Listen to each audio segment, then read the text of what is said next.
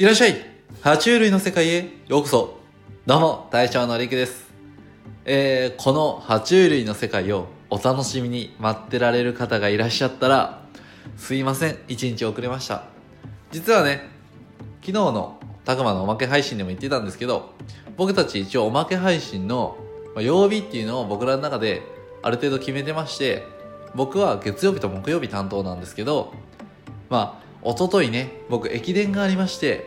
で、その打ち上げで、えー飲み会に参加したら、お酒とカラオケで喉をやられてしまいまして、あまりにもガラガラだったんで、さすがにその状態で収録はできないとなりまして、まあ、たくまに急遽お願いしました。えー、たくまありがとう。あと、この爬虫類の世界をお楽しみに待ってられた方がいらっしゃいましたら、お待たせしてすいません。それでは今日も爬虫類の沼にどんどんどんどんハマっていきましょう。このコーナーでは、爬虫類沼に片足突っ込んでしまった私、大将陸が、リスナーの皆様を道連れにどんどんどんどん爬虫類沼にハマっていこうというコーナーです。本日ご紹介させていただくのは、ワニです。ワニは爬虫綱ワニ目に属する肉食で水中生活に適応した爬虫類の総称です。ワニって凶暴で怖いイメージありませんか？ワニもヘビと同じく邪悪な生き物とか魔性の生き物という風に言われることが多くて、ただその一方で神聖視されることも多く、古代エジプトではナイルワニの力の強さを恐れたため、ワニの頭に人間の体を持つセベク神と呼ばれる神様を崇めて神殿を建て、またその時代ワニのミイラっていうのを多く作られたりしたそうです。まあそんなワニも様々な特徴がありますよね。まず、やっぱ一番の特徴は、あのでっかい口なんじゃないでしょうか。なんと言っても、噛む力は地球上で最強。あの T-Rex と同じぐらいの力だと言われています。ただね、T-Rex と同じぐらいの力って言われてもどんくらいか全然わかんないですよね。身近なところで言うと、車のフレームを噛みちぎるぐらいの力はあります。ただね、噛む力は地球上で最強なんですよ。ただ、開く力、口を開く力は人の握力より弱いそうです。もし遭遇した時があれば、すぐ口を押さえに行ってください。そしたら、もうワニ口開けなくなるんで、噛まれる心配はないです。はい。次の特徴は、好きな方もいるんじゃないでしょうか。特に女性ね。頑丈な皮膚です。この分厚い皮膚、皆さんご存知だと思いますが、カバンによく使われてますよね。で、まあ分厚くて丈夫だから長持ちすると。またね、この分厚さ、丈夫さから昔は盾や甲冑に使われたりしたこともあるそうです。ただね、この皮にも欠点があるんですよ。で、この欠点は何かって言いますと、分厚すぎるっていうことで、体温調整がうまくできないんですね。ワニって。で、体温が上がりにくくて下がりにくいため、どういう風に体温を上げているかと言いますと、口を大きく開けて、口の中から熱を吸収したり発散したりしているそうです。なので、日光浴をしているワニの中には、パカーッと口を開けてアホ面かましてるワニも多いかと思いますが、まあ僕もね、口をよく開けたままボケーっとしてて注意されるんですけど、ワニの場合はちゃんと意味があってお口を開けてますので、注意する必要はないですよ。はい。次に、これ僕知らなかったんですけど、心臓にもちょっとした特徴があるんです。それが、水に潜ってる時は酸素が取り込めないので、心臓で血液の流れを変えて、血中の酸素を効率よく使えるようにできるみたいです。いわゆる血液の流れっていうのを少し変えれるらしいんですね。で、どういう風に変えてるかと言いますと、まあ皆さん、血液の流れ方って知ってますか？僕たちの体の中。で、簡単に説明しますと、心臓から血液が送られて、まず肺へ行きます。で、肺へ行った空気は酸素を取り込んで心臓に戻ってきて、また次心臓から全身に送られるんですね。で帰ってきた血がまた肺へ行って酸素と二酸化炭素を取り替えてっていうのを循環させるんですけどもワニの場合水中だと酸素が取り込めないじゃないですか。なので全身から帰ってきた血液っていうのはあまり肺に送らずそのまままた全身に回して効率よく酸素を全身へ送り出しているそうです。このことは僕全然知らなかったですね。でもやっぱこういう風に血液の流れまで変えられるって生物の進化ってやっぱすごいですね。はい。次。次はある習性をご紹介したいと思います。ワニって石を食べるって知ってますか？なぜ石を食べるかと言いますと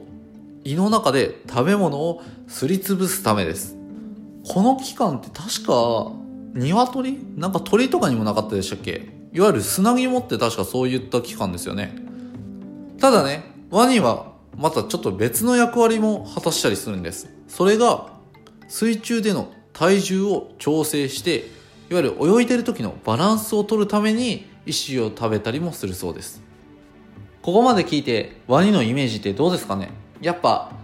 口の力が強くて結構やっぱ暴れるイメージあるってが怖い人の方が多いんじゃないでしょうか。なのでちょっとワニの小煩悩な一面もあるよっていうことをちょっとご紹介したいと思います。爬虫類は基本的には子供を産んで孵化したら結構もうその後は放置もうあとはバイバイみたいな感じのタイプが多いんですけどこのワニはある程度育つまで世話をします。また自分の子供じゃなくても敵に襲われてたりするとその鳴き声を聞いた大人のワニが助けに行くそうです。自分の子じゃなくてもですよ。で結構ワニっていうのは群れで生活したりするそうでその声でコミュニケーションをとってるそうなんですね。でこれで僕思ったんですよ。こういう群れで生活するタイプの生き物って結構懐いたりするんじゃないかなと思うんですよね。まあ実際買ったことないんで分かんないんですけどまあでもねいつかね、まあ、嫁とも話してるんですけどワニもね買ってみたいなっていうのもあるんですよね。まあこのワニを買うってことに対して賛否両論あるとは思いますけどでもねやっぱちょっと買ってみたいんですよね。あの小人カイマンとかメガネカイマンとか分かりますかね？あワニって一応ちょっと今日長いですね。すいません。ワニって3種類大まかに分けるといましてクロコダイルアリゲーターガビアルっていう種類がいるんですよ。クロコダイルとアリゲーターって一緒やと思ってる人って多分いると思うんですけど若干違うんですよね。でこれどういうふうに見分けるかって言いますとクロコダイルはあの上から見ると三角形の形に見えて、まあ、下顎の歯が見えると。でアリゲーターは逆に口を閉じた時下顎の歯が見えません。でガビアルはめっちゃ特徴的であの口がめっちゃ細いです。細長いです。まあそういう風に覚えていただければ結構見分けやすいかなと思います。ちょっと今日は長くなってしまいましたけどワニ特徴がありすぎるんです。はい。ちょっとまだねあのー、ご紹介できてない特徴とかもあるんですけどまたねそういうのもそういうなんていうんですか？アリゲーターだけとかクロコダイルだけとか。あとはさっき買いたいって言ってた小人カイマンとかね。そういうことを紹介するときにまた詳しい説明をできるといいかなはいそれでは今日はこの辺でお開きにしたいと思いますまた聞いてくださいね大将陸でしたはいここからはコメント返しのコーナーです本編もね、結構長かったんですけど、今日は覚悟しといてください。全部聞くと思ったらね、もう10分超えます。はい。まあ、こんなことしてるでってが、まあ、たくまに、ね、たくまのおまけ配信来ました？ね。たくまから、まあ、おまけ配信じゃなくてもメインなんちゃうんかみたいな感じでね、言われちゃうんですけど、まあね、そういうことも含めてちょっとお話ししていきましょうか。はい。じゃあ、まず、一番初めは、プレイヤーのアニメ放送局からプレイヤーくんです。ありがとうございます。えー、読ませていただきます。僕も硬いキャラクターは大好きです。キングメタルは目を光らして狩りに行ってました。ということで、まあ、この間亀の回だったんですよね。で、亀の回で、で、僕硬いキャラが好きということで、まあそういうお話をさせていただいたんですけど、やっぱね、硬いキャラっていいですよね。わかります？ただ、ちょっと僕ね、メタキンよりハグメタの方が好きなんですよね。まあメタキンって当初の最初の方って出てこなかったんですよね。なんで、まあそういう理由もあるんかもしれないですけど、あのハグメタの、なんて言うんですか？硬いはずなのに、あの柔らかそうな見た目というか、あれ、ある意味僕一番好きな形なんですよ。形って言うとなんか変やな。あの、結界師とか見てた人いるかな？結界師の中でもあの吉森の使い魔っていうんですかね？なんか、右上に出てくるやつが後半やと出てくるんですけど、アニメやとそこまでやってないんかな？あの、漫画やといるんですけど、で、あいつも形が囚われてないんですよね。で、好きな形になれるんですけど、で、なんていうのかな、その、形にとらわれないのにめちゃくちゃ硬いっていうのがはぐれメタルなんですよ。それがなんかもう理想的。本当になんかもうタイプバッチシなんで、まだちょっと熱くなっちゃいましたけど、なんでまあもう本当にドラクエのモンスターの中で一番好きなのは僕ははぐれメタルなんですよね。で他にも魔人切りの話とかね、ちょっとプレイヤーさんしてくれたんですけど、まあね、あのー、ここら辺ちょっと語り出すとね、あの 本当にドラクエトークになってしまうんで、ちょっとドラクエの回をね、メイン、おまけ、おまけの方がいいんかなまた、設けようかなはい。プレイヤーさん、コメントありがとうございます。はい、続きまして、プラネタリウムのココアさんです。えー、亀の世界、知らなかったことばかりで勉強になりました。そして、プラネタリウムのことも紹介してくださり、ありがとうございます。海蛇の神話と九頭竜川のつながりにはココアもびっくりでした。星座もお酒のおつまみトークの一つになれるかも、と思えると嬉しいです。というふうにコメントいただきました。ありがとうございます。それでね、プラネタリウムの、まあ、ココアさん、ツイッターの方で亀の星座も調べてくれたんですよ。で、そしたら中国の方でしたっけ？あの、オリオン座のことを亀座というらしいですね。これちょっと僕知らなくて、で、この間ね、あの、それこそ駅伝の帰りに、駅伝の打ち上げの帰りに夜空を見たんですよ。だからまあ星が綺麗だったんですけど、いつもやったら今日も星綺麗やな、いいな、みたいな感じで終わってたんですけど、それでね、こういうやっぱ知識あると、ああ、あれ亀座や。オレオン座のこと亀座やとかっていうふうに思ったり、なんか他にもね、他の星座のこと、ああ、こういう意味あるんやなとかいうふうに思ったりするだけでも全然やっぱちょっと見方が変わってくると思うんですよね。なんで、もう、プラネタリウムぜひ聞きに行ってください。特にね、これ寝る時に聞くとマジで寝れますんで。本当に、本当に寝落ち何回してるか。で、まあ、ぜひ寝る前にココアさんの配信を聞きに行ってはどうでしょうか。はい。続いては、オリエッティさんです。で、オリエッティさんは、あの、ボイシーの方で活動されてる方なんですけど、まあ僕の配信聞いてる方だったら、ちょくちょくオリエッティさんの名前出させていただいてるんで、まあ知ってるかなと思うんですけど、はい、読ませていただきます。わーい、第2弾、待ってました。詳しすぎる。卵の温度でオスメス知らなかったです。甲羅の層とか、すっぽんは一層だけとか、面白かったです。これも亀図鑑を借りてこられての配信なのでしょうか素敵な後続番組ができて安心してやめられます。ということで、そうなんですよ。このオリゲッティさんの図鑑の世界という番組が先週の金曜日で終わってしまいまして、まあ、一応月曜日にコメント返しの回をしてくださったんですけども、まあ好きな番組やっただけにちょっとやっぱ残念ですね。はい。ただね、あの、オリエッティさん他にも番組されてますんで、そちらの方、ぜひ、えー、聞きに行かせていただきます。はい。それで、コメント返しの方なんですけども、亀の図鑑借りて来られてるんですか？ということで、実はね、亀の図鑑っていうわけではないんですけど、爬虫類の図鑑をいくつか借りてきてます。あとね、えっ、ー、と、この配信にあたって、まあその亀とかね、その答え答えの本っていうのをちょっとちらって読んだりして、まあ、その原稿を考えたりしてるんですけど、まあね、こんな爬虫類の世界なんて歌っておきながら、実はまだ爬虫類買ってないんで、本当にまだ沼ハマり出したばっかりなんですよね。で、まあ少しでも皆さんに興味を持ってもらおうと思って、ちょっと今自分の知識も深めるためにいろんな図鑑を読み漁ってるっていう形です。でも本当に図鑑って面白いんですよね。